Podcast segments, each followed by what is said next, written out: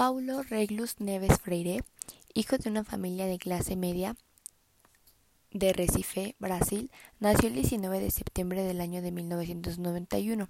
Freire conoció la pobreza y el hambre durante la Gran Depresión en el año de 1929, una experiencia que formaría sus preocupaciones por los pobres y que le ayudaría a forjar su perspectiva educativa.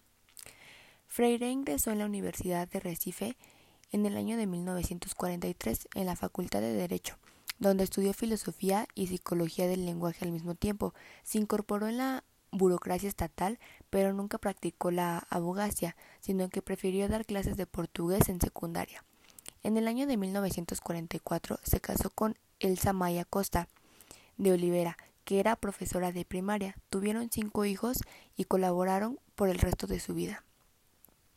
En el año de 1946, Freire fue nombrado director del Departamento de Educación y Cultura de Servicio Social en el estado de Pernambuco, estado, del que su ciudad natal es capital, trabajando principalmente entre los pobres que no sabían leer ni escribir.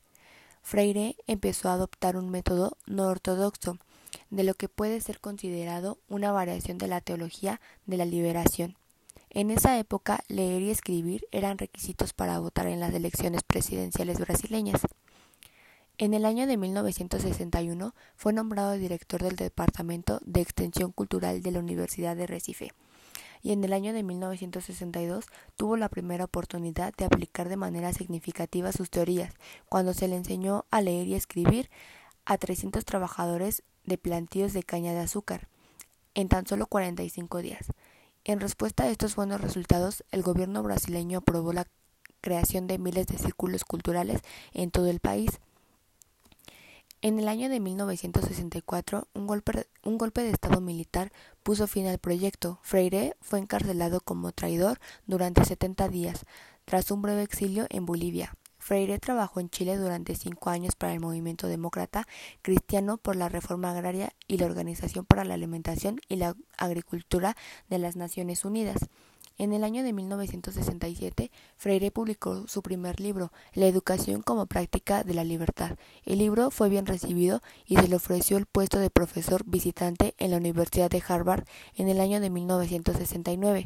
El año anterior había escrito su famoso libro Pedagogía del oprimido, que fue publicado en inglés y en español en el año de 1970, debido al conflicto político entre las sucesivas dictaduras militares autoritarias y el freire socialista cristiano. El libro no fue publicado en Brasil hasta el año de 1974, cuando el general Ernesto Geisel tomó control de Brasil e incluso e inició su proceso de liberación cultural.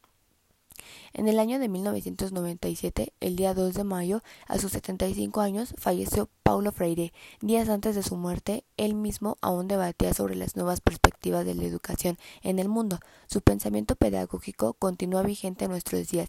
Se considera que sus aportaciones sobre la alfabetización crítica emancipadora son un referente obligado en las nuevas aproximaciones socioculturales sobre la lectura y la escritura en el mundo contemporáneo.